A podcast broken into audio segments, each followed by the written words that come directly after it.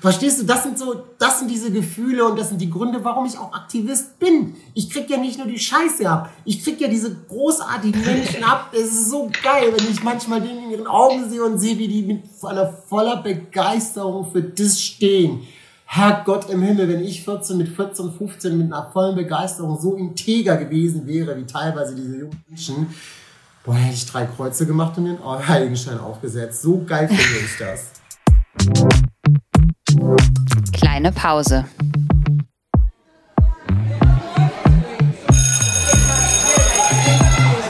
Begegnungen in der Teeküche.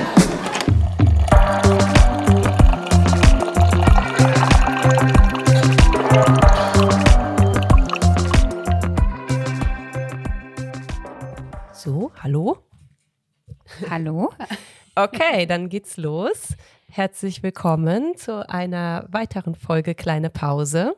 Ja, wir haben gerade schon gesagt, wir sind total im Flow und gleichzeitig sind wir unglaublich aufgeregt, denn wir haben einen bezaubernden, wundervollen, unglaublich tollen Gast heute in dieser Folge. Und äh, ich glaube, wir würden gern verraten, wer es ist, wenn du so lieb bist und dich ganz kurz unseren ZuhörerInnen vorstellst. Ja, hallo ihr lieben Menschen da draußen, die uns zuhören. Mein Name ist äh, Gianni Jovanovic. Ich bin 42 Jahre alt. Ich bin Aktivist, Unternehmer, Vater, Großvater mit einem wunderbaren, wunderschönen Ehemann zusammen und äh, noch so vieles mehr und noch einige Sachen mehr. Und ich bin echt froh, dass ich heute euer Gast sein darf. Wir auch. Es freut uns total. Ähm, wir haben uns ja vorgenommen, so ein bisschen über äh, die Situation von Romja und Sintize in der Schule, also im deutschen Schulsystem zu sprechen, ähm, weil das ein Bereich ist, äh, bei dem du ähm, dich sehr einsetzt und aktivistisch unterwegs bist. Ähm, es gibt natürlich noch viele, viele andere tolle Dinge, die du machst, die dann ähm, vielleicht auch zusätzlich zur Sprache kommen. Aber so zum Einstieg ins Gespräch ähm, dürfen unsere Gäste oder Gästinnen ja immer eine Anekdote oder ein bisschen was über ihre eigenen Erfahrungen im Bereich der Schule erzählen. Und ähm, wenn du möchtest, kannst du das natürlich auch gerne machen. Und wir nehmen das so ein bisschen als Gesprächsanlass. Ähm, wenn nicht, können wir aber auch einfach so ins Gespräch einsteigen, wie es dir lieber ist. Ähm, können wir machen, ja klar, ich versuche es. Ich versuche gerade eine schöne Anekdote zu finden. Ja, es gibt eine. Ähm, ich habe eine sehr, sehr bezaubernde Lehrerin gehabt. Gott hab sie selig. Christiane Bernecker. Über sie habe ich schon sehr viel geschrieben. Ich habe sogar ein Programm über sie geschrieben. Christiane Bernecker war für mich nicht nur eine Pädagogin, sondern sie war für mich, war sie eine Künstlerin der Lehre. Und äh, sie ähm, hatte irgendwie Empowerment drauf, obwohl es zu dem damaligen Zeitpunkt, als ich noch in der Schule gegangen bin, überhaupt nicht dieses Narrativ für Empowerment gab eigentlich. Ne? Und ihr ist aufgefallen, dass ich oft sehr gebückt laufe. Und äh, eines Tages hatte ich die Ehre, wieder einmal die Lehrertreppe mit ihr runterzulaufen, weil die Lehrerinnentreppe, so rum, die Lehrerinnentreppe, die durften damals tatsächlich auch nur die Lehrerinnen äh, benutzen. Ich weiß mittlerweile auch warum, nicht um es zu schikanieren, sondern um es zu schützen weil nämlich das, das, das Sicherheitsgeländer zu kurz geschnitten war. Und deshalb haben die gesagt, äh, bevor die Kinder da reingehen und da was passiert, sagen wir lieber, das ist die Lehrerinnentreppe, sodass keiner sie benutzen darf. Aber ich durfte mit ihr diese Treppe an diesem besagten Tag runter. Und dann hat sie mir vorgemacht, wie man auf dem Catwalk läuft. Und das war ganz cool, weil von dieser Lehrertreppe bis zum äh, Lehrerinnenzimmer waren es ungefähr echt, die Schule war, die Schule ist riesig, waren es wahrscheinlich 100 Meter. Und dann hat sie mir das gezeigt und sie hat gesagt, so läufst du, mein Lieber. Du läufst immer gerade mit geradem Rücken und atmest. Und wenn dich irgendjemand äh, äh, erkennt und dich begrüßt, dann sagst du Guten Tag. also sie war der Bruce Darnell ihrer Zeit voraus. Wow. sie war großartig. Das war so eine schöne Anekdote, an der ich mich wirklich immer heute noch gerne erinnere und vor allen Dingen auch gerne darüber erzähle, weil das ein wichtiger Moment für mich war. Hm. Super cool. Ja. Das ist ja auch so, so ein Punkt, ähm, dass es jetzt natürlich ganz, ganz viele Begriffe gibt, was ja auch sehr, sehr wichtig ist ähm, und äh, eine große Bedeutung hat, dass man Dinge benennen kann und ähm, sowas wie Empowerment als Konzept ähm, tatsächlich in die Schule einfließt. Aber das heißt natürlich nicht, dass es nicht auch schon, ähm, bevor es diese Begriffe gab, äh, Menschen und dann in dem Fall LehrerInnen äh, gab, die, die das gelebt haben. Ne? Das ist, äh, finde ich, ein ganz, ganz, ganz schönes Beispiel ähm, dann in dem Fall aus deiner Biografie, dass äh, es natürlich auch bei so vielen Dingen, die wir ja auch, äh, deshalb sitzen wir auch oft hier, auch kritisieren und so, ne, auch Positivbeispiele gibt und ein, äh, ein guter Einstieg. Ähm, vielleicht finden wir auch so am Ende raus, ne, nachdem wir dann vielleicht auch über ähm, einfach nicht so coole Sachen im Schulsystem und so geredet haben.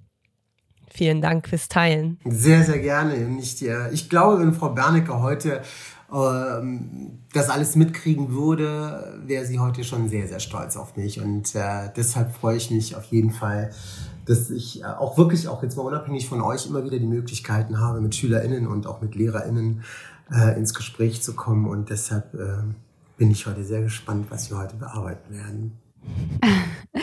Ähm, wenn du dir jetzt vorstellst, dass du die äh, Möglichkeit hast, LehrerInnen ganz direkt zu erreichen, also ich weiß, dass du oder wir wissen, dass du tatsächlich auch schon LehrerInnen Fortbildungen gegeben hast, ne? Das heißt, du machst das ja auch ganz aktiv innerhalb deiner ähm, Aktivismusarbeit. Ähm, wenn du jetzt völlig frei, ohne Programm, einfach so drauf los, ja. äh, vom Herzen heraus, ähm, was, was ist das, was du gerne sagen würdest, was du gerne thematisieren würdest, worüber du gerne sprechen würdest? Als erstes, glaube ich, würde ich allen LehrerInnen sagen, ey, ich danke euch, dass ihr das macht. So, das ist schon mal das Erste. Ich habe da echt so eine Bewunderung dafür. Das ist schon mal das Erste. Das andere ist, seht eure Arbeit nicht nur als Arbeit, sondern seht es tatsächlich als eine Form von Kunst an. Ich bin fest davon überzeugt. Ich glaube sogar, dass es irgendwie, wenn man es nachliest und nachrecherchiert, bedeutet, ist Lehren eigentlich auch so, sozusagen auch die höchste Kunst somit. Ne? Seht euch als KünstlerInnen an und äh, den jungen Menschen und diesen Kindern, denen ihr begegnet, versucht tatsächlich äh, durch eigene Sensibilisierung, zum Beispiel wie auch Rassismus, ähm, zu verstehen, wie es vielleicht in verschiedenen Lebensrealitäten von Kindern aussieht. Versucht die Kinder dort abzuholen, wo es vielleicht die Eltern nicht tun. Und äh, gebt den Kindern einfach äh, die Möglichkeit, ihre Qualitäten wirklich da, wo sie am besten sind, auf ja, noch mehr aufzubauen und da, wo sie noch ein bisschen Defizite haben, da müssen sie sich halt eben trennen und da könnt ihr auch mit eurer Expertise und mit dem, was ihr gelernt habt im Studium, auch eingreifen. Seht euren Beruf wirklich als Berufung und nicht irgendwie nur als einen, irgendwie einen Job, wo man irgendwie am Ende des Tages sein Geld bekommt und alles ist gut.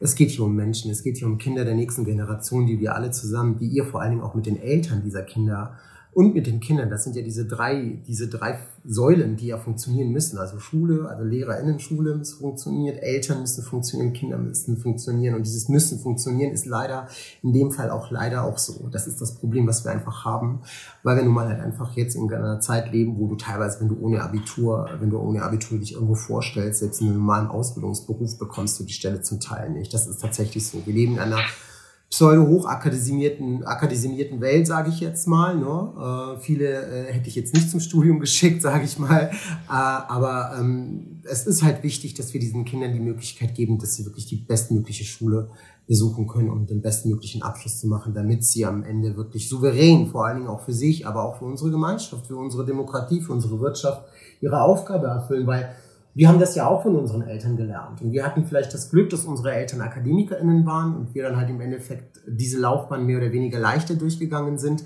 Aber gerade dieses, das Leben von Kindern, die wirklich aus vielleicht ökonomisch schwachen Familien kommen, da sind zum Beispiel die Couleur, sage ich jetzt mal, wurscht. Das spielt keine Rolle, ob es ein weißes oder ähm, weißes Kind. Nee, das spielt schon eine Rolle. Moment, stopp. Das spielt schon eine Rolle. Also ich meine im Sinne von, man sollte es nicht unterscheiden. Ja, aber man sollte gerade bei Kindern, die halt eben nicht weiß gewesen ist, nochmal deutlicher auf die Lebensrealität dieser Kinder eingehen, weil diese Kinder haben einfach mehrfach Diskriminierung zum Teil, die sie erleben müssen, die man so in der weißen, Denk in der weißen äh, Denknormative gar nicht so auf dem Bildschirm hat. Das heißt, äh, noch mehr in dieses äh, Thema sich hineinarbeiten und wirklich viele Fortbildungen besuchen. Das, das, das wünsche ich ganz vielen, die heute zu, äh, zuhören. Mhm. Dankeschön.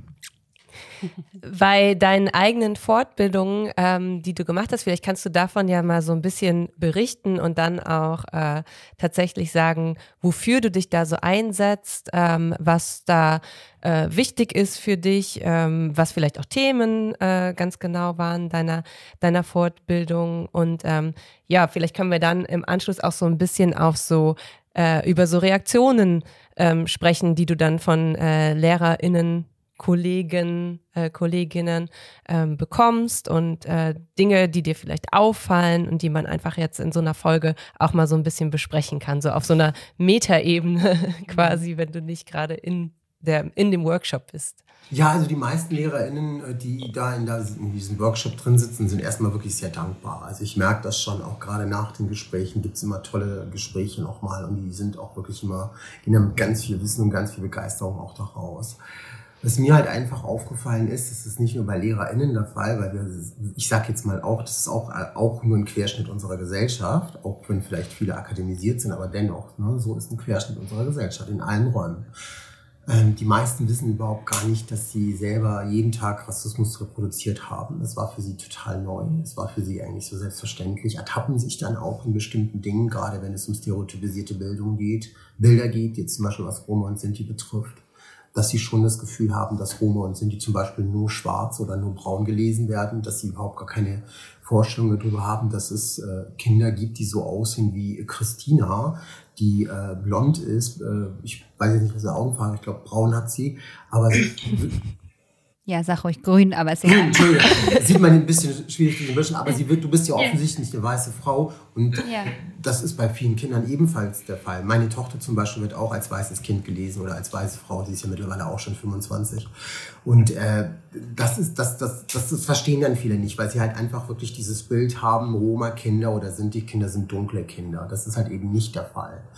Das andere ist aber auch, dass halt eben sehr viele Lernmaterialien ihnen auch zur Verfügung gestellt werden, unter anderem auch vielleicht Kinderfilme, Bücher, Lieder und so weiter, die sie kennen, die da schon wirklich so ähm, stereotypisierend sind, was äh, Roma und Sinti in einer sehr ja, einfachen, äh, zurückentwickelten Art und Weise immer zeigt und auch immer sehr viel mit Schmutz und mit Gewalt und auch das, was sie dann sonst auch noch in ihrem Alltag durch die Medien bekommen, durch Fernsehberichte, durch, durch Fernseh-Talkshows und so weiter. Ihr wisst, was ich meine. Äh, all das äh, wird dann im Endeffekt dann auch bestätigt, was man immer so in seiner Blase irgendwie sich ähm, ja, ja, was da so alles in dieser Blase reingekommen ist. Und das ist alles gefüllt durch Erziehung, durch Geschichten, durch das, was äh, einfach auch weiße Normativität auch bedeutet. Das bedeutet auch, dass man auch ein sehr weißes Umfeld hat, dass man Sinti und Roma eigentlich gar nicht so wirklich in irgendwelchen äh, bestimmten Positionen sieht, sondern sie einfach nur immer in dieser in dieser, äh, in dieser Ecke sieht, die, die brauchen Support, die können nicht richtig den Stift halten, die können sich nicht richtig konzentrieren, alle haben ADHS, die haben keine Resilienz und so weiter. Äh, die Eltern äh, kümmern sich nicht drum, die stehen morgens nicht auf, die Kinder zu bringen und so weiter. Und ohne sich dabei die Gedanken zu machen, warum das eigentlich so ist. Was ist denn der Umstand dafür, dass zum Beispiel ähm, viele Roma-Eltern, so höre ich es immer, also immer dann, wenn ich da bin, ich will das wirklich betonen, es geht nicht um alle, also es gibt Eltern, die machen das, es gibt aber auch weiße Eltern, die haben keinen, keinen Bock auf ihre Kinder irgendwie so. Ne? Aber es gibt manchmal andere Situationen, wie in meinem Fall zum Beispiel, da ist das ganz gute Beispiel. Meine Eltern hatten kein Aufenthaltsrecht in Deutschland. Die waren immer nur entweder auf Asyl oder Duldung. Das heißt, wir mussten irgendwie alle, ich weiß, ich glaube, das kürzeste, was sie mal unsere Duldung verlängert haben, war ein Monat.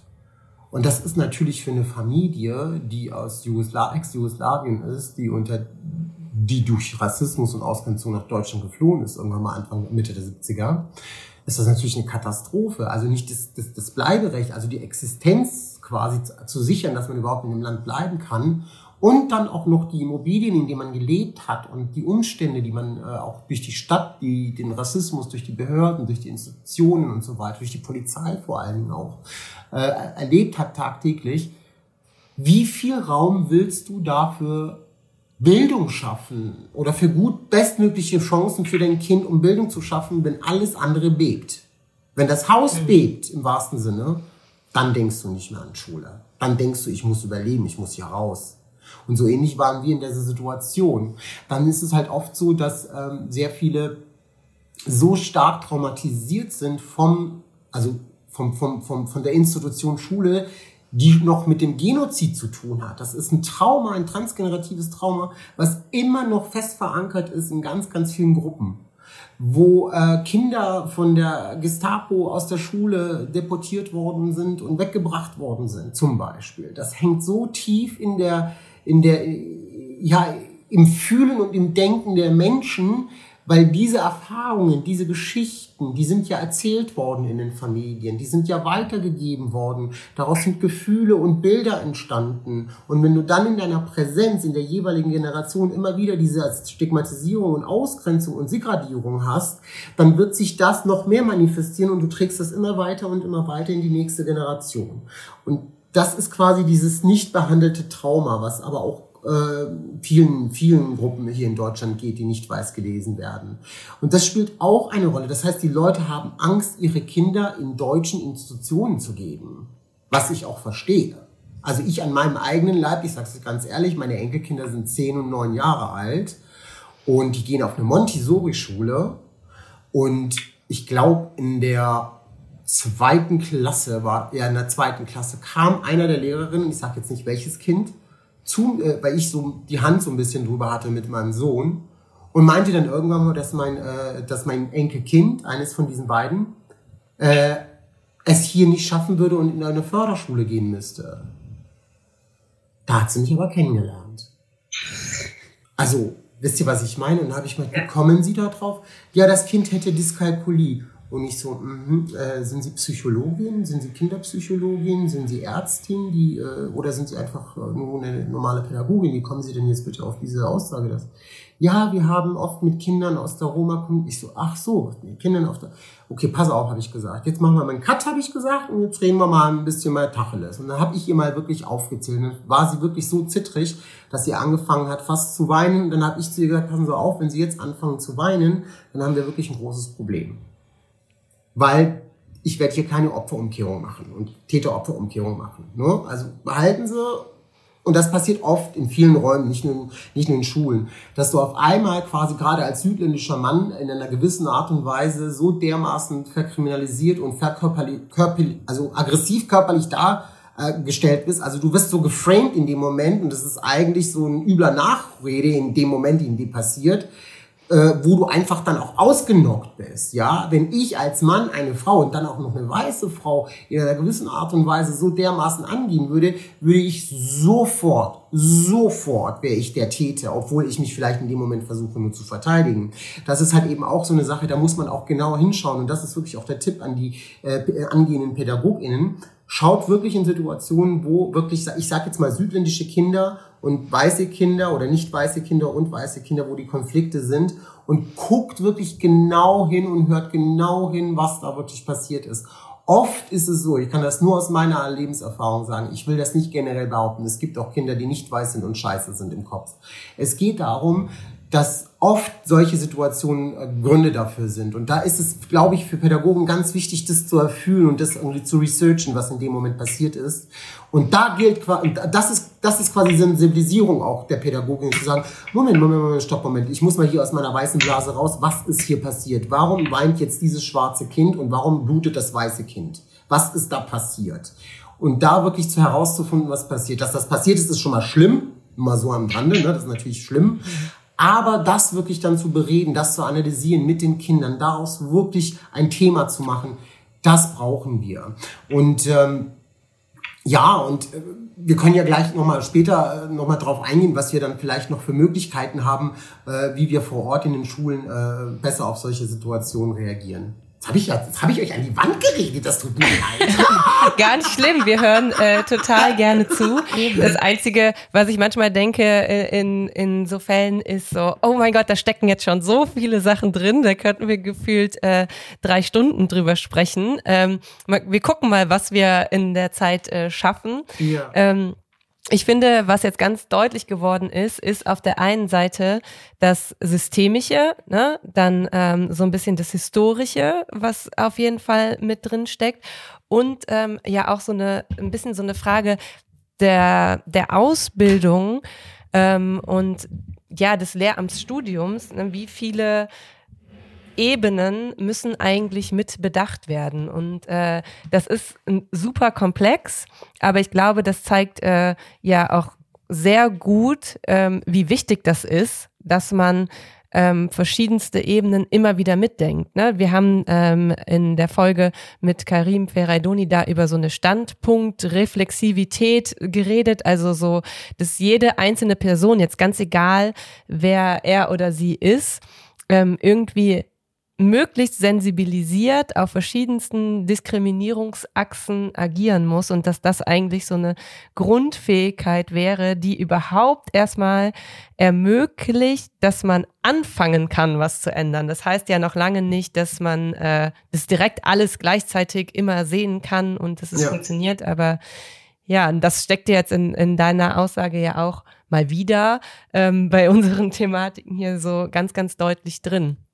Ähm, Kannst du daraus vielleicht trotzdem so ein paar, ähm, was diese Diskriminierungsstrukturen oder die sich wiederholenden Dinge so, Dinge so ein bisschen angeht, ähm, speziell für die äh, Gruppe der Sinti und äh, Sintise und Romja ein paar Dinge nennen, die so immer wieder auftauchen, für die man sensibilisieren müsste? Also wo man jetzt wirklich sagen müsste, okay, das sind so ganz typische Sachen, die ähm, nicht genug irgendwie Raum finden, ähm, ja, kritisch betrachtet zu werden momentan oder auch aus deiner Erfahrung heraus. So, was, was hörst du immer wieder? Was sind so, so große Probleme deiner Meinung nach?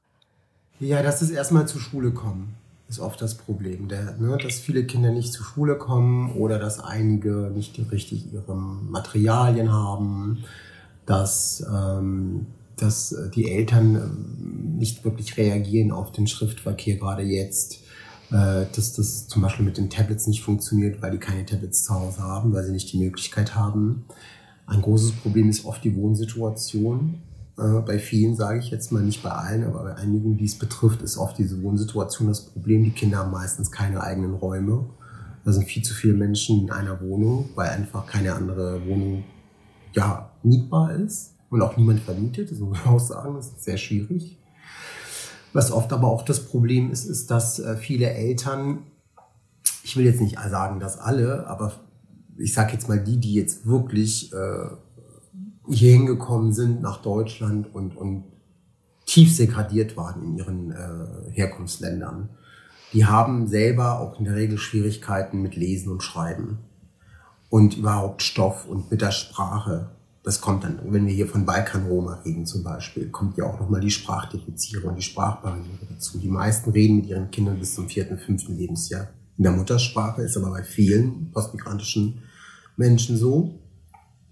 Und dann fängt das natürlich auch nochmal an, weil man hat dann natürlich als Pädagogin auch, auch wieder diese weiße äh, Denknormative im Sinne von zu sagen, okay, alles klar, ein Kind mit fünf, sechs Spr Jahren müsste eigentlich Deutsch können.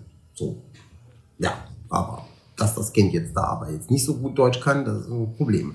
Und da zeigen sich dann die Probleme im realen Leben. Oder warum kommt dieses Kind nicht in die Schule? Hm, warum kommt es? Vielleicht muss es, musste es abhauen, weil es sonst abgeschoben wäre.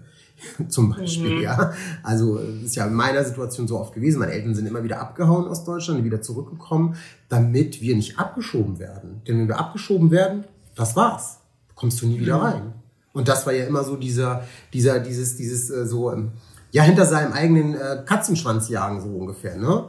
Ähm, das war halt eben dieses Katz-und-Maus-Spiel, was wir da auch immer mit, äh, mit den Institutionen spielen mussten. Das spielt natürlich auch eine ganz wesentliche Rolle. Und wie gesagt, ich sagte ja auch vorhin ganz am Anfang, diese traumatischen Erfahrungen von den Kindern, von den Generationen davor, was mit den Kindern passiert, die spielt auch eine ganz wesentliche Rolle. Ähm, ich glaube, man kann, man kann als Pädagogin das machen, was, was man wirklich kann, indem man mit den Kindern äh, indem man vielleicht auch diese Kinder auch wirklich einen, ich sag jetzt mal, einen etwas größeren Blick gibt. Das kann man ja machen. Es gibt ja Kinder in Klassen, die sind super, da funktioniert alles, die musst du einfach nur machen lassen und das ist auch gut so. Und dann gibt's die, die halt ein bisschen äh, Schwierigkeiten haben. Und wenn dann Roma-Kinder in der Schule oder in der Klasse sind, ich würde jetzt nicht zu dem Kind fragen, wenn das Kind selber nicht sagt, dass es Roma ist, und fragen, bist du Roma oder bist du Sinto oder Sintiza? Das würde ich jetzt nicht machen. Weil das, wie gesagt, von vornherein auch den Kindern gesagt wird, dass sie das nicht sagen dürfen. Bis heute noch, weil das wirklich ein ganz großes Problem ist. Wenn es aber klar ist, dass dieses Kind ein Roma-Kind ist oder ein Sinti-Kind ist, dann glaube ich, ist es wichtig, dass wir als Pädagoginnen oder als LehrerInnen einfach in dem Moment einfach auch wirklich einen gewissen Schutzraum um dieses Kind schüren. Das ist ganz, ganz entscheidend, weil es einfach durch die Mehrfachdiskriminierung ja, es ist, es ist wie wenn dieses Kind auf einer Kreuzung stehen würde und von jedem Seite würde ein Auto kommen, was das Kind jetzt überfahren will. Und da müssen wir halt eben aufpassen. Das heißt also, wir müssen Ampeln stellen. Ne? Ampeln stellen, die bestimmte Dinge uns auch hinweisen. Und in dem Fall ist es halt einfach, Leute, haut eure Antennen nach oben. Ja, zeigt eure Sinne. Jetzt geht's darum, jetzt geht's darum wirklich, was habt ihr gelernt? Ne? Was habt ihr gelernt, auch im Studium? Wie sollt ihr beobachten Kinder? An welchen Positionen äh, kann man Kinder ableiten, abgreifen und so weiter und eingreifen als Pädagoge oder auch jemand, der die Verantwortung, die Aufsicht auf dieses Kind hat. Das heißt, dieser Raum, wo dieses Kind ist, das Kind ist da sieben, acht Stunden, keine Ahnung, wie lange das ist, wenn es Nachmittagsschule ist. Das heißt, der größte Tag des, des Raumes, äh, der Raum ist der ist die Schule in dem Tag. Ne? Da ist es, glaube ich, wichtig, dass wir so viel wie möglich versuchen, diesen Raum irgendwie gewaltfrei für alle Kinder zu machen. Nicht nur für Roma oder schwarze Kinder, sondern für die gesamten Kinder. Äh, es gibt ja auch Kinder, die eine Behinderung haben, zum Beispiel, eine körperliche Behinderung. Und da ist es ganz wichtig, dass wir quasi so wenig wie möglich Barrieren schaffen auf der einen Seite, aber auch, ne? Und auf der anderen Seite so viel wie mehr Raum lassen und wirklich gucken, wie geht's diesen Würmern. Was haben die? Was, was, was bedrückt die? Wie sind sie angezogen? Manchmal ist es so, du hast halt Kinder, die haben halt eben keine Waschmaschine zu Hause. Und das muss man dann berücksichtigen. Was macht das mit einem Kind, wenn es schmutzig zur Schule geht? Das macht dich fertig im Kopf. Ja, oder wenn du kein Pausenbrot dabei hast. Das macht dich fertig im Kopf. Du kommst dir vor wie so ein Armleuchter in dem Moment. So ging es mir damals, wirklich, wie so einer, der nichts zu fressen hat. Ja, nur weil meine Mutter in dem Fall, äh, keine Ahnung, es verpasst hat, äh, die meine Mutter hat gesagt, nee, hier hast du drei Mark oder zwei Mark und kauf dir im Kiosk was. Ja? Aber für mich war das schlimm. Ich wollte auch eine Butterdose haben. Hab ich nicht gehabt. Niemand hat eine Butterdose gehabt. Sondern ich musste mir immer irgendwas beim Kiosk kaufen. Also, also solche Dinge ähm, muss man halt einfach beachten. Oder wenn es zum Beispiel um, um, um, um, äh, um Schulausflüge geht. Da ist es oft so, ähm, meine Cousinen und meine Tanten durften nicht mit durften nicht mit. Da haben meine Großeltern und meine, äh, und meine Onkels und meine Tanten dann wieder gesagt, nee, wollen wir nicht. Gerade die Mädchen und die Jungs erst recht nicht. Wir haben Angst, dass die Jungs irgendwie, keine Ahnung, sonst irgendwas. Bei mir war das ein bisschen anders, weil ich es tatsächlich durchgekämpft habe in meiner Familie. Ich habe mich ich habe wirklich durchgekämpft. Ich habe meinen Eltern gesagt, ey, wenn ihr mich nicht da lässt, dann schiebe ich mich ab, schiebe ich mich selbstständig ab. Ich habe wirklich gesagt, ich mache Terror, wenn ihr mich. Ich habe gesagt, ihr, ihr, wenn ihr mich nicht lässt, mache ich Terror. Und die wollten mich nicht lassen. Und zwar, ich sage nicht nur, weil die Angst hatten, sondern weil die kein Geld hatten. Hm. Die mussten irgendwie damals, weiß ich nicht, was das waren, 150 Mark oder 200 Mark, was man da bezahlen musste für diese fünf, sechs Tage, wo man mit den Kindern da hingehen musste in diesen Jugendherbergen oder wo das war.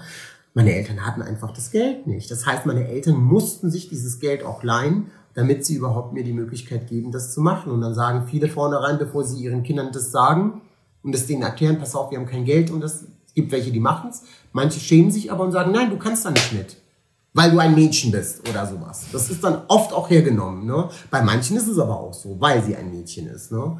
Deshalb, man muss da wirklich differenzieren und nochmal genauer hinterfragen mit den Kindern. Und oft hilft es manchmal, wenn man SprachmittlerInnen hat. Menschen, die halt die Sprache auch irgendwie verstehen. Die meisten Sinti und Roma sind multilingual. Viele sprechen Italienisch, Rumänisch, Bulgarisch, Serbisch, Türkisch, Deutsch, teilweise Englisch, also Französisch. Also es sind alle Sprachen zum Teil vertreten. Die meisten sprechen mindestens zwei bis drei Sprachen. Das heißt, man kann dann mit den Eltern dann auch in den, Diskurs gehen, wenn man dann jemanden hat, der einen was übersetzen kann. Jetzt habe ich schon wieder so viel geredet. Meine Güte. Wir hören ganz gespannt zu. Genau, wir sind ganz aufmerksam. Wir sind ja auch hier, um was zu lernen. Das ist zumindest unser Anspruch. Ja, ich ähm, habe jetzt gerade auch wieder ähm, daran gedacht, dass wir ja ähm, einen Begriff quasi geschenkt bekommen haben von deiner sehr, sehr guten Freundin. Und dieser ähm, Begriff ähm, heißt äh, Erziehungspartnerschaft. Das macht natürlich ganz viel aus in Schule und kommt oft sehr, sehr viel zu kurz, weil wir als LehrerInnen oder LehrerInnen allgemein immer von Elternarbeit sprechen was ein furchtbarer Begriff ist und schon ganz viel darüber sagt, wie das Verhältnis und die Machtverhältnisse auch verteilt sind in diesem System Schule.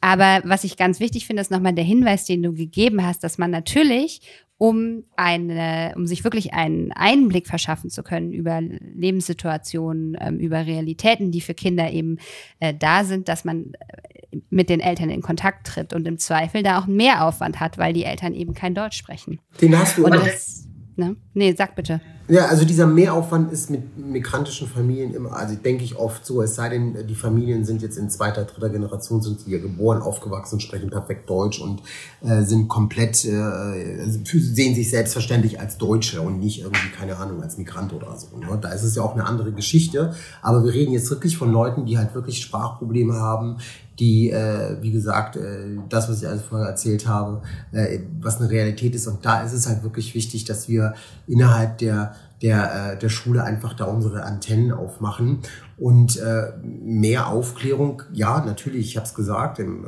ich habe es Nicole, Nicole, wir haben, wir haben kurz vorher natürlich auch geredet und ich habe dir auch gesagt, mehr Aufklärung, mehr Thematiken in den Lehrplänen, in den Geschichten. Es müssen sehr, sehr viele Sachen noch entressifiziert werden, die Materialien teilweise, die wirklich LehrerInnen ihren SchülerInnen auch geben müssen, äh, sind, boah, ich meine, ihr beide seid jetzt sensibilisiert. Ja, was hätte ich gegeben, wenn ich euch vor 30 Jahren in meiner Schule gehabt hätte? Hölle, wäre ich heute Professor, ey. aber wisst ihr, was ich meine? Aber es gibt auch Leute heute noch. Es gibt immer noch den Herrn Matte. Das war unser rassistischer Lehrer an der Schule, der bis, bis, zum letzten, bis zum letzten Tag in seiner Schule Sexismus, Homophobie und Rassismus gelebt hat. Wirklich, das war ganz schlimm. Und dieser Mensch durfte so lange einfach in dieser Schule bleiben. Das muss man sich auch mal reinziehen. Ne? Also da muss auch mal irgendwie, äh, finde ich, auch mal eine Aufsicht her, die das einfach auch mal checkt. Ich finde einfach, dass auch es Stellen gibt, wo sich einfach auch LehrerInnen auch wirklich nochmal explizit wenden können, wenn es tatsächlich um diese nicht oft zu valide Themen geht, wie zum Beispiel Sexismus, Rassismus, Transphobie. Es gibt ja auch Kinder, die offensichtlich auch transident sind. Das gibt es auch. Hatte ich in meiner Schule auch. Und viele wissen nicht, wie die damit umgehen. Ne? Und deshalb, da muss einfach viel mehr passieren. Ich glaube, wenn wir irgendwann mal an einem wunderbaren Punkt sind, und das ist immer so diese ideale Vorstellung, die ich habe, ne? dann müssen wir, dann brauchen wir alles nicht mehr.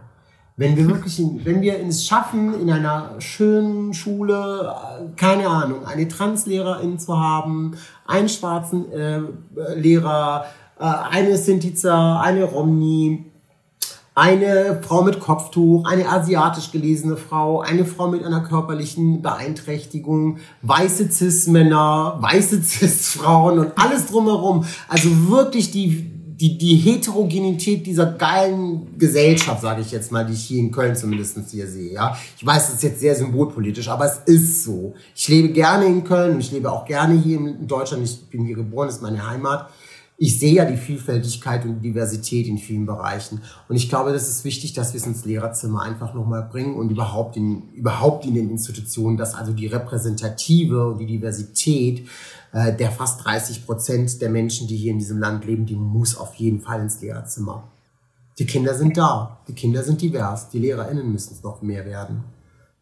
Definitiv. Äh, das ist ja auch ähm, was, was wir immer wieder ansprechen, dass diese Diversität einfach so eins der größten ähm, Themen ist, die, die uns im Schulsystem fehlen. Ne? Also das ist, ähm, ich meine, da, da sitzen jetzt auch wir beide, ne, die das jetzt nicht gerade repräsentieren. Ähm, und dennoch äh, sind es ja nun mal diejenigen, die jetzt gerade da sind, die sich Gedanken darüber machen müssen. Mhm. Ähm, okay, was können wir irgendwie tun? Äh, wie können wir das irgendwie ändern? Wie können wir auch überhaupt erst ähm, ja, äh, das, uns das Wissen quasi darüber besorgen, wenn es uns ja selber äh, nicht unbedingt ähm, äh, betrifft aufgrund unserer Privilegien und wir uns entscheiden können, ob wir uns damit beschäftigen oder nicht.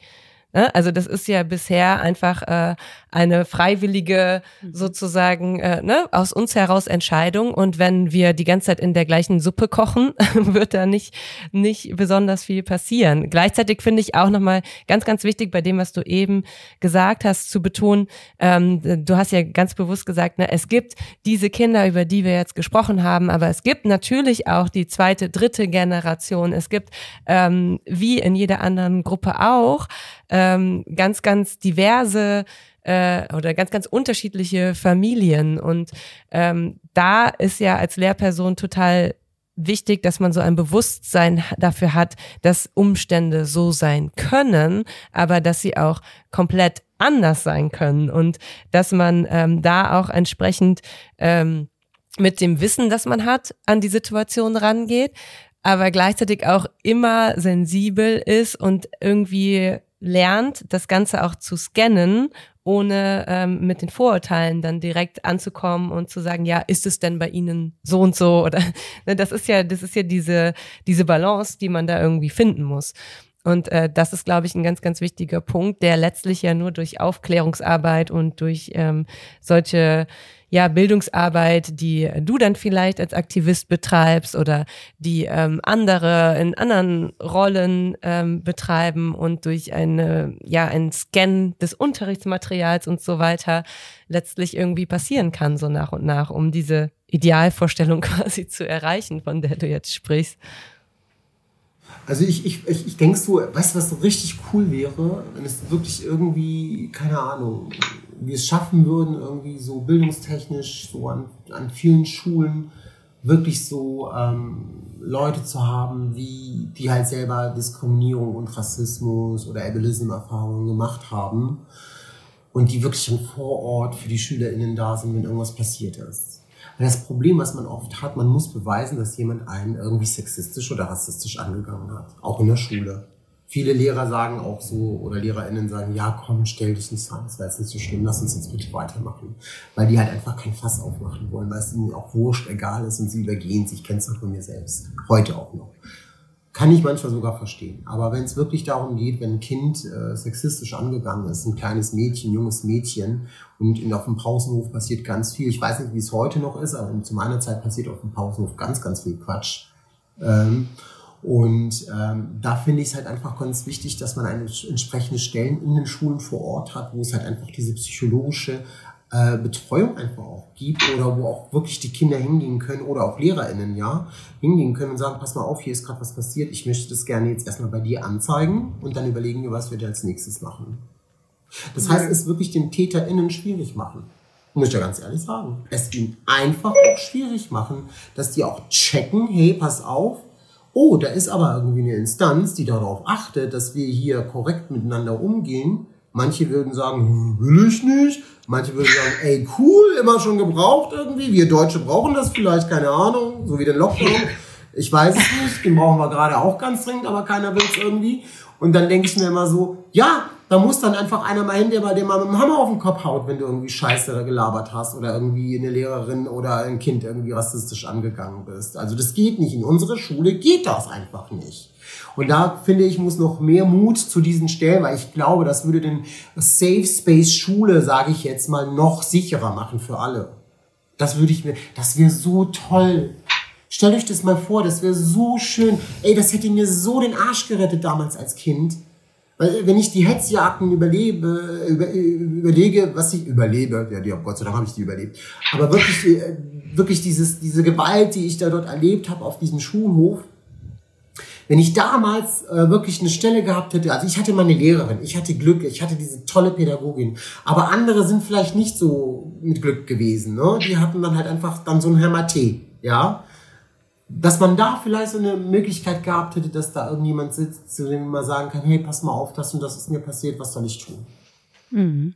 Ich finde das so wichtig, was du gerade gesagt hast und kann das nur unterschreiben, dass das so ist. Und ähm, deine gute Freundin Uyinda hat tatsächlich gesagt, als wir darüber geredet haben, was sie sich auch von Schule wünschen würde oder was für sie ein gutes Zeichen wäre, wenn man so einen Eindruck von der Schule gewinnt oder gewinnen möchte. Und dann hat sie gesagt, ja, wenn es eine Schulsozialarbeiterin oder einen Schulsozialarbeiter gibt, dann ist das für mich als Mutter ein total gutes Zeichen, während das ja wiederum, es kommt ja immer so krass auf die Lesart an, von anderen so nach dem Motto, ach so, da, die Schule braucht eine Sozialarbeiterin, eine Schulsozialarbeiterin. Das ist natürlich völliger Quatsch, aber genau das, was du gerade gesagt hast, oftmals ist, selbst wenn man das ähm, Glück hat, eine sehr gute Beziehung zu einem Lehrer oder zu einer Lehrerin zu haben und da wirklich ein Vertrauensverhältnis aufgebaut hat, sind in der Regel wir als LehrerInnen ja nicht immer greifbar oder wir sind, können nicht immer zur Verfügung stehen, weil wir ja meistens irgendwie im Unterricht sind. Absolut. Das heißt, es muss eigentlich einen Raum geben, einen tatsächlichen physischen Raum, in den Kinder immer gehen können, wenn sie gerade einfach nicht mehr weiter wissen oder gerade was ganz Schreckliches passiert ist und dass sie das nicht so ewig mit sich rumtragen müssen. Und das geht hier ja einfach, wir sprechen, das müssen wir uns auch immer wieder selber ähm, quasi vor Augen führen, für uns sind das unsere SchülerInnen. Das heißt nicht, dass wir die nicht total lieb haben, aber es sind ja nicht unsere Kinder. Aber wir sprechen über Kinder und wir sprechen über eine Gruppe, die uns oder oft sehr vielen Systemen relativ hilflos ausgesetzt ist. Ja, das stimmt. Und, und das finde ich eben, das macht es noch so viel dringlicher, da ein Bewusstsein für zu entwickeln und das eben auch zu institutionalisieren, dass man diese ähm, innerhalb dieser Kindergruppe marginalisierte Gruppen eben noch mehr schützen muss. Und das finde ich äh, super. Du hast ja jetzt schon ganz viele Ideen quasi entwickelt und ganz viele. Christina, ich, bin so dankbar, dass ihr so sensibilisiert seid. Also nicht nur, nicht nur jetzt so jetzt vom Pädagogischen, sondern einfach auch was dieses Thema Rassismus betrifft. Ich finde das super geil. Ihr seid Role Models und ich feiere euch dafür echt. Für mich ist es wichtig, nochmal klar zu machen, wir können, Schulen haben ja auch viele Möglichkeiten, wenn man einen tollen Schulleiter, eine Schulleiterin hat, kann man ja ganz toll mit, mit den Lehrern ja ganz tolle Projekte auch innerhalb der Schule machen, ohne dass jetzt irgendwie das Kultusministerium immer was seinen grünen Haken jetzt irgendwie dazwischen hauen muss. Das könnt ihr auch selbst für euch entscheiden. Dafür sind ja auch Projektwochen ja auch da und so weiter. Aber man kann ja auch Narrative festlegen für eine Schule, die klar sind. Ich finde, ich habe ja immer so einen Traum von, dass LehrerInnen und SchülerInnen zusammensitzen und eine gegenseitige Supervision machen sich immer wieder irgendwie neu hinterfragen, ey, haben wir das richtig gemacht? Was ist mit euch los? Was war da letztens? Ey, erzähl mal, warum habt ihr dem auf die Nase gehauen? War das, warum habt ihr dem Mädchen mit dem Kopftuch irgendwie, warum habt ihr sie angespuckt oder sonst was? Was ist los, Leute, redet mit uns, so, ne? Und gegenseitig aber auch, wenn es dann Lehrer gibt, die irgendwie sich scheiße verhalten haben, dass man sich immer wieder im Austausch, immer wieder mit jemandem, der vielleicht das auch wirklich aus einer neutralen Position moderiert und das wirklich versucht, wirklich da auch immer, weil das brauchen die Kinder, wir brauchen das für Beziehungen, wir müssen in unseren Beziehungen, ich glaube, ich habe seit 17 Jahren eine, und das mit einem Löwen. also, das heißt, es ist immer, wir müssen immer lernen zu kommunizieren, wir müssen lernen, Probleme irgendwie runterzufahren, wir müssen lernen, dass wir uns nicht an den Hals springen dürfen, wenn Konflikte aus, auf uns äh, zukommen und so weiter. Das ist ja ganz viel lernen und studieren auch das Leben in der Schule. Und ich glaube, dafür brauchen wir noch mehr Räume. Wir brauchen Räume für Philosophie, wir brauchen Räume für eine gewisse Form von menschlicher Spiritualität, ohne jetzt die Kinder mit Räucherstäbchen zu, äh, zu, zu, äh, zu beleben. Aber ihr wisst, was ich meine. Wir brauchen wirklich diese greifbaren Themen, die uns jeden Tag im Leben bewegen. Ganz ehrlich, mich bewegt nicht jeden Tag der Dreisatz. Aber mich bewegt halt, keine Ahnung, wenn zum Beispiel so ein Prinz Philipp zum Beispiel gestorben ist. Ich muss ich ein ganz banales Beispiel, der ist jetzt gestorben. Ich gucke gerade die Serie The Crown. Mhm. Und ich sehe diesen wunderschönen jungen Mann, der auch irgendwie einen Knall hat, ja, sehe seine Geschichte und so. Dann könnte man zum Beispiel sagen, ja, was war denn diese, warum heult denn jetzt die ganze Welt, dass der Prinz Philipp gestorben ist? Ah ja, dann gucken wir uns doch mal die Geschichte mal vom Prinz Philipp mal an. Oder, ah, Moment mal, Amanda Gorman, die kenne ich doch. Das ist doch diese schwarze junge Frau gewesen, die dieses tolle Gedicht gemacht hat. Warum regen sich eigentlich viele Leute jetzt darüber auf, dass dieses Gedicht von irgendeiner weißen Frau irgendwie übersetzt werden soll? Was ist denn daran das Problem? Warum reden wir über solche Themen nicht? Das sind Dinge, das sind diese Zwischennuancen, die wir brauchen, für das, was Kinder noch nicht aussprechen, diese Zwischennuancen oder diese, diese Gefühle, die als Nuancen bei, bei Kindern gespürt werden, gerade wenn es um Sexismus oder Rassismus ausgeht. Oft können das Kinder gar nicht deuten mit dem, was wir kennen. Sondern es geht darum, denen irgendwie eine gewisse Form, eine Sprache zu verschaffen. Damit die hören, worum es geht, dann können die dieses gehörte Gefühl mit sich selbst quasi verbinden und sagen, ah, das ist das, was der meint, stimmt. Das genauso fühlt sich das an, so wie der das sagt.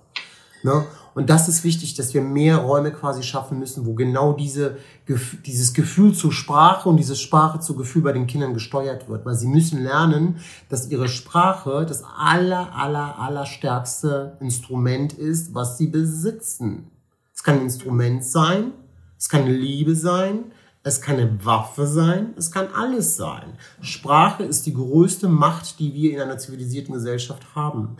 Und je, je, je mehr und je tiefer Kinder mit, mit, mit oder Menschen insgesamt mit, mit, mit Gefühlen und Sprache ähm, verbunden sind, indem sie in der Lage sind, ihres Gefühlte zu auszusprechen, dann haben sie auch das Gefühl, dass sie das Unsichtbare sichtbar machen für das Gegenüber. Dann kann das Gegenüber damit auch was anfangen, was greifen.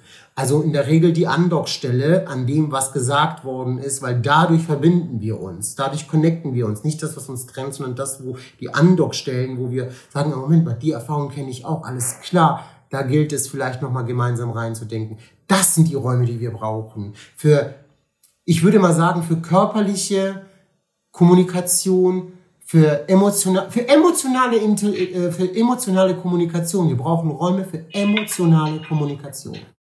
Hm. So nennen wir die. Ja, das hast du total schön beschrieben. Ja, haben wir einmal Elternpartnerschaft. Was war das? Was hat Eulinda gesagt? Das, sie hat gesagt Erziehungspartnerschaften. Erziehungspartnerschaften. Und was habe ich gesagt? Äh, äh, Räume für emotionale Tonale. Kommunikation. Genau, also das finde ich aber auch so total. Es ist so ich finde das immer wieder so gut, dass Menschen, die ja diesem System Schule völlig entwachsen sind, dann nochmal drauf gucken und so viel klüger sind als die, die drinstecken. Das ist einfach immer wieder so schön. Und ähm, du hast jetzt so viele Sachen gesagt, die so eng mit dem Thema Selbstermächtigung zusammenhängen. Ne? Also, dass Kinder die Möglichkeit haben, sich selbst zu ermächtigen, um irgendwie eine Chance haben zu partizipieren und auch Konflikte zu lösen und ihre Rolle irgendwie zu finden und so weiter. Und gleichzeitig geht es natürlich immer auch, das ist ja dieses schöne Beispiel, was du gegeben hast mit der Supervision, Mhm. Es geht ja auch um die Dekonstruktion von Machtverhältnissen in Schule. Absolut, ja. Und dieses Beispiel, was du ganz am Anfang genannt hast, was deinem Enkelkind widerfahren ist, dass nämlich ein totales Pauschalurteil aufgrund von Zuschreibungen, die absolut rassistisch sind, quasi verhängt wird über ein kleines Kind oder einen jungen Menschen, wie auch immer. Das hat ja auch super viel damit zu tun, dass wir ein total defizitäres Wissen in ganz vielen Bereichen besitzen. Und ähm, ich weiß, oder wir wissen, dass du als ähm, Aktivist auch ganz viel ähm, Aufklärungsarbeit machst und aber auch ganz viele Institutionen kennst, die vielleicht auch LehrerInnen helfen würden, sich ein bisschen besser zu informieren, beispielsweise über Romnia und Sintise. Ja, es gibt zum Beispiel ganz viele, äh, also auf der einen Seite, ich bin ein großer Fan von dem queer-feministischen Archiv Romani Penn. Das ist äh, in Berlin das, da gibt es quasi auch so ein digitales Archiv über ganz viel Geschichte von Romja und Sintize. Also das ist halt, wie gesagt, äh, ein feministisches Archiv. Da, werden halt eben Frauen auch, äh, nur Frauen quasi porträtiert und es geht aus, der ganze Verein sind Frauen. Die sind sehr, sehr gut, die machen extrem gute Bildungsarbeit, weil viele von denen auch Erziehungswissenschaftler sind. Teilweise, also die meisten promoviert, viele aber auch äh, habilitiert mittlerweile. Ähm, da kann man sich zum Beispiel ganz viel äh, Informationen holen. Wenn ich immer noch wirklich ans Herz lege, und die ist auch hier in Köln, die ist selber Pädagogin, ist Fatima Hartmann. Dieser Name ist ganz wichtig in dieser Stadt. Nicht nur in dieser Stadt, in ganz Deutschland ist Fatima Hartmann einer der ersten Aktivistinnen gewesen, die überhaupt das Thema Sinti Roma in den Fokus medial gebracht hat, in Anfang der 70er äh, Ende der 70er, Anfang der 80er Jahre hier in Deutschland und auch dann irgendwann mal Mitte der 90er. Das war, die, das war diejenige, die damals den ROM e.V. hier in Köln gegründet hat. Über die Vorstandsvorsitzende, ich glaube sehr lange, ich glaube über zehn Jahre. Fatima Hartmann ist selber Romni, ist Erzieherin, ist Erzieherin glaube ich, vom Beruf. Und ähm, die kann zum Beispiel, was das Thema betrifft, äh, sehr, sehr gut. Äh, die ist da noch viel prädestinierter als ich. Wer auch sehr, sehr gut ist, ist das Projekt Amen Usta. Das ist das auch vom ROM-Verein, vom ROM e.V., von der Ismeta Stojkovic. Und die Ismeta Stojkovic, die, die, macht, die macht was ganz Tolles mit diesem Projekt. Und zwar ist es so, die begleitet Kinder vor Ort in ganz normalen Schulen von Roma und Sinti, mhm. aber auch mit den, kombiniert mit den Familien. Also sie ist quasi die Mittlerin zwischen Familie und Institution. Das super Projekt, Amen Usta, sehr geil müsst ihr auf jeden Fall mal gucken. Was ihr auch machen könnt, Carmen e.V. hier in Düsseldorf zum Beispiel, Sami Jemalowski und sein Sohn Jascha Jemalowski. Jascha ist Politikwissenschaftler, Sami ist sein Vater. Die machen auch unheimlich viel Jugendarbeit und Empowermentarbeit. Die haben das Projekt Juroma gemacht, das ging, glaube ich, zwei Jahre. Das, dann haben sie es wieder eingestampft. Da haben die, ähm, da haben die äh, ähm, genau diese KulturmittlerInnen quasi Jugendliche quasi darauf fortgebildet, genau das an Schulen zu machen. Selber die Roma und Sinti waren Die sind dann selber in Schulen gegangen und haben dann quasi den Pädagoginnen dann geholfen zum Beispiel. Was man auch machen kann, es gibt das Projekt, äh, gibt es das noch? Nee, das gibt es leider nicht mehr. Das war, äh, das war die Kenamen. Das war ein Empowerment-Projekt von dem äh, Verein Amarodrom in Berlin. Die haben aber auch nochmal ihre seitlichen Arme hier auch in Düsseldorf bei Ternodrom zum Beispiel von, ähm, na, jetzt habe ich den Namen vergessen. Fällt mir vielleicht noch ein. Und äh, da kann man, der ist auch in Düsseldorf, da kann man zum Beispiel auch ganz, ganz viele Informationen, was das Thema Schule oder Workshops für Schulen oder wirklich auch bei Safe Space, das ist der Verein, mit dem wir zusammenarbeiten. Äh, da haben wir auch zum Beispiel die äh, Drita Jakupi. Drita ist äh, Traumatherapeutin und die macht zum Beispiel ganz viel so transgenerative Sachen mit äh, Sinti- und Roma-Familien, aber auch mit, äh, mit weißen Menschen äh, in Kombination ist auch eine gute Beraterin für Schulen, für Pädagoginnen, tolle Frau. Die kann man zum Beispiel auch ganz. Also es gibt ganz, ganz viele Menschen und sehr viele, Gott sei Dank, äh, kleine NGOs, die äh, sehr, sehr sorgfältig diese Arbeit machen. Vielen Dank. Ja, super gute Tipps. Also wir packen das auf jeden Fall ja auch für unsere zuhörenden LehrerInnen immer in die Show Notes, ne, sodass die ähm, sich da dann auch mal ein bisschen umschauen können. Was ähm, mir jetzt so aus meiner Berufsbiografie ähm, und vielleicht auch, also ich weiß es nicht, ne? vielleicht liegt es auch so ein bisschen an unserer Schule. Ähm, was mir auffällt ähm, und auch in Vorbereitung auf die Folge auffällt, ist, dass ähm, das Thema äh, Sinti und Roma, obwohl das äh, ja die größte Minderheit in Deutschland ist, in diesen Diskursen häufig unterrepräsentiert ist. Also ich habe das Gefühl, dass wir in der Schule jetzt ähm, mittlerweile, ich sage nicht ausreichend, ne, das auf keinen Fall, aber mehr ähm, über die äh, äh, Rassist äh, rassismusrelevanten Themen sprechen, dass das auch mehr ähm, so Einzug auch in, in so Gespräche außerhalb des Unterrichts und sowas alles äh, bekommt und ähm, auch über antimuslimischen Rassismus gesprochen wird, ähm, Antisemitismus sowieso sehr viel gesprochen wird, wenn vielleicht auch nicht immer auf die äh, passendste Art und Weise, aber ähm, das Thema äh, der, der Sintise und Romja ist oft so ein bisschen unterrepräsentiert und dem fehlt irgendwie die, die Sichtbarkeit meiner Meinung nach. Ja, das ist halt sehr schwierig. Ne? Also ich meine, ihr seid, ihr seid ja beides Gymnasiallehrerinnen. Ja, wir sind an der gleichen Schule. Ich weiß nicht, wie viele POC-Kinder ihr habt in eurer Klasse oder so. Das ist halt so schwierig. Ne? Man, man sieht es ja auch oft auch Vielleicht hat sich verändert, ich bin zu lange raus, aber als ich noch zur Schule ging, gab es kaum welche, die irgendwie schwarz waren oder Roma waren. Da sind die waren, die zum Gymnasium gegangen sind. Das war erstmal nicht. Also die Repräsentative von den Kindern war erstmal nicht da.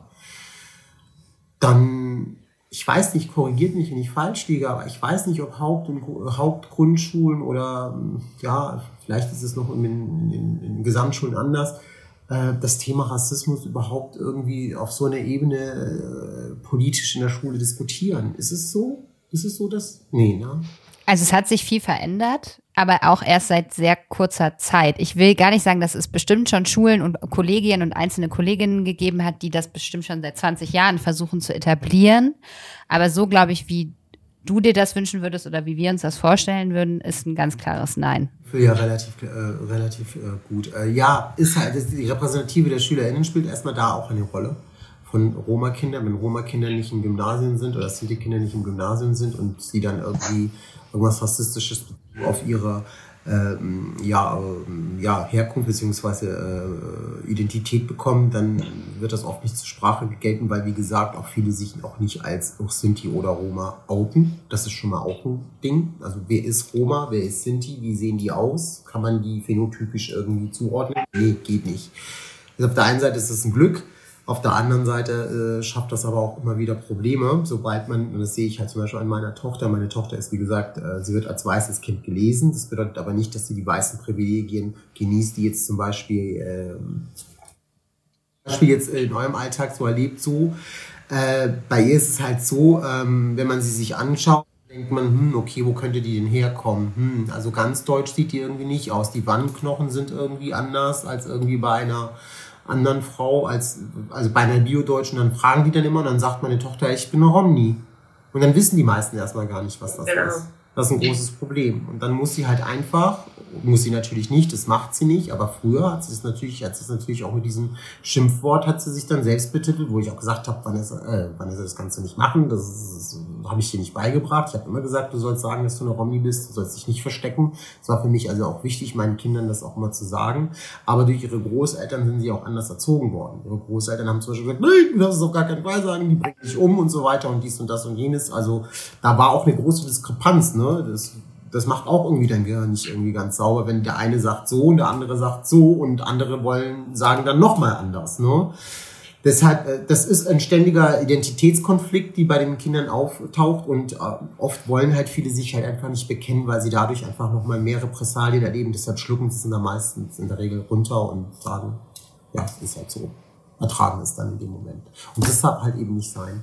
Das heißt, dieser Kurs kann nur dann gelingen, wenn wirklich auch in der Repräsentative, auch in den, im Lehrerzimmer sind die und Romja LehrerInnen, und die gibt's wirklich, sehr, sehr viele sogar, äh, Gott sei Dank, äh, äh, mehr sichtbarer werden und zu sich stehen und die einfach auch dann vom Lehrer, von den Kollegen einfach auch da auch wirklich geschützt werden vor anderen. Ja. Dann traut sich wahrscheinlich dann auch ein Kind zu sagen, ja, ich bin auch eine Romni. Mhm.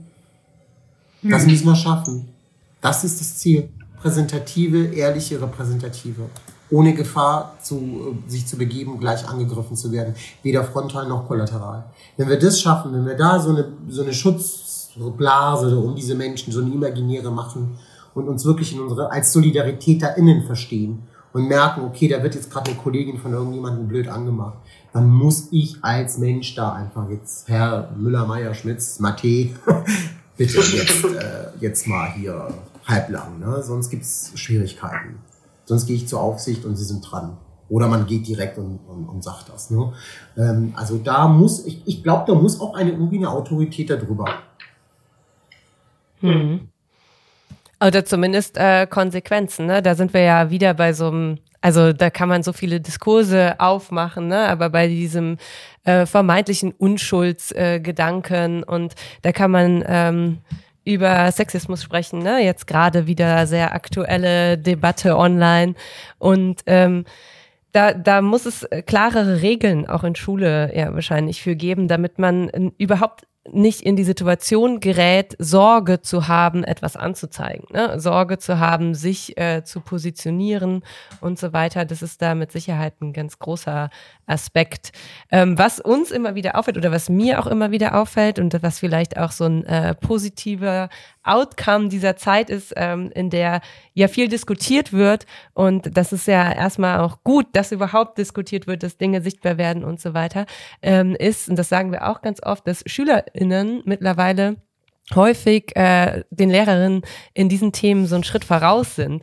Und äh, da kann ich äh, äh, ein Beispiel nennen ähm, in, in Pädagogik. Also eins meiner Fächer ist Pädagogik, äh, ist das Thema, also eins der Themen interkulturelle Pädagogik und äh, die Schülerinnen haben da ähm, unter anderem auch äh, äh, Schulbücher und so weiter so ein bisschen in den Blick genommen. Und da kam von den SchülerInnen meines Kurses selbst ähm, die Anmerkung, und äh, das machen natürlich auch die Medien mit ihnen, und das ist ja super toll. Und das zeigt ja nur, wie viel auch Lehrerinnen zu tun haben oder Verlage in dem Fall ähm, dass sie es total schlimm fanden, dass ähm, in dem Schulbuch der achten Klasse ähm, bei der Besprechung des Nationalsozialismus äh, der Poraimos nur als ein so ein kleines Fenster auftauchte. Und die SchülerInnen haben selber gesagt, ich unterrichte gar keine Geschichte, Ne, so und die haben aber selber schon so ihre Sensibilisierung quasi äh, gezeigt, indem sie das beim Thema interkulturelle Pädagogik selbst angemerkt haben und gleichzeitig zeigt es ja dieses totale Paradox, dass die SchülerInnen das sehen und äh, erkennen und gleichzeitig aber das ja die Bücher sind, aus denen sie weiterhin lernen. Also das ist ja so ein Punkt, das ist total absurd. Es ist wirklich so absurd und wir müssen wirklich überlegen, ob es da nicht wirklich auch eine Zäsur geben muss irgendwo. Weil auf der einen Seite, wir, wir, wir müssen da nicht mehr darüber diskutieren, ob es institutionellen oder strukturellen Rassismus gibt auf diesem Kontinent, nicht nur in Deutschland, ja. Oder auf der ganzen Welt. Keine Ahnung. Es ist doch Fakt, es ist doch Fakt, es ist doch Fakt.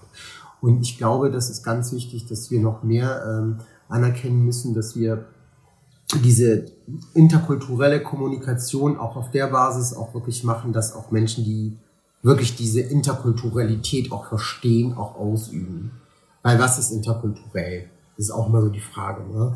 Auf der einen Seite kannst du sagen, okay, wir, wir haben alle den Anspruch, interkulturell äh, in der Kommunikation auch zu sein, in der Schule und auch die Bedürfnisse und die Lebens Expertisen, äh, Realitäten der, der betroffenen Personen auch zu sehen. Und es ist sehr schwierig, wenn du nicht an dieser Stelle stehst, interkulturelle Kommunikation, interkulturellen Lehrplan, wie auch immer, zu machen, wenn dann wirklich aus, immer aus einer einen Perspektive etwas beschrieben wird. Und dann hast du dann genau diese Fälle so ungefähr wie eure SchülerInnen, die dann sagen, Moment mal, hier war aber nochmal was anderes, ja hier sind 500.000 Menschen mindestens ums Leben gekommen, die kann man nicht einfach irgendwie mal hier so als kleine Fußzeile irgendwo in einem, äh, äh, erwähnen. Da muss man doch drüber reden.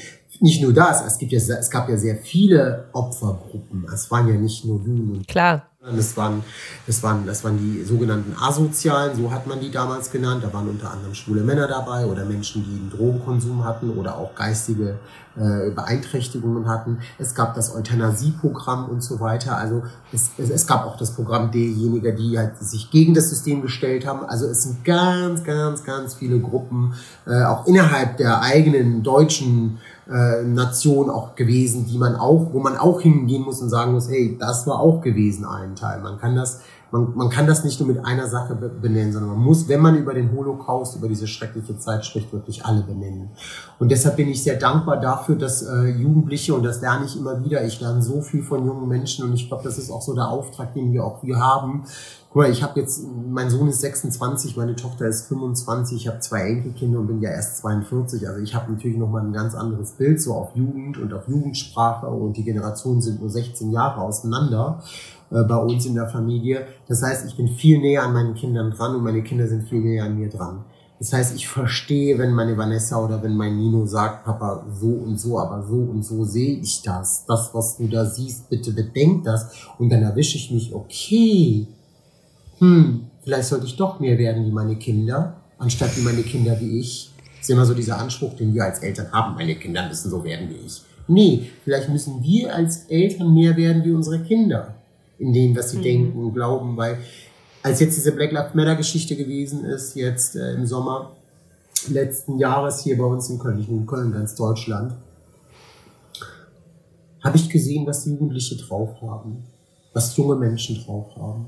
Es ist unglaublich. Ich schwör's euch, ich war nicht so intelligent und so fit und so mhm. wissend wie die. Die wissen so viel.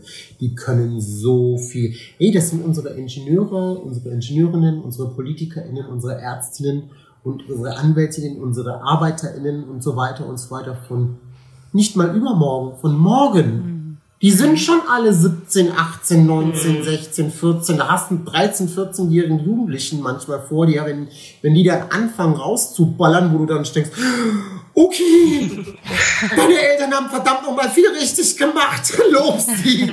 Was ist das für ein großartiges Kind, wenn die anfangen? Es ist unglaublich. Gerade auch die Jugendlichen von Friday for Future. Ich hatte mal eine Begegnung mit dem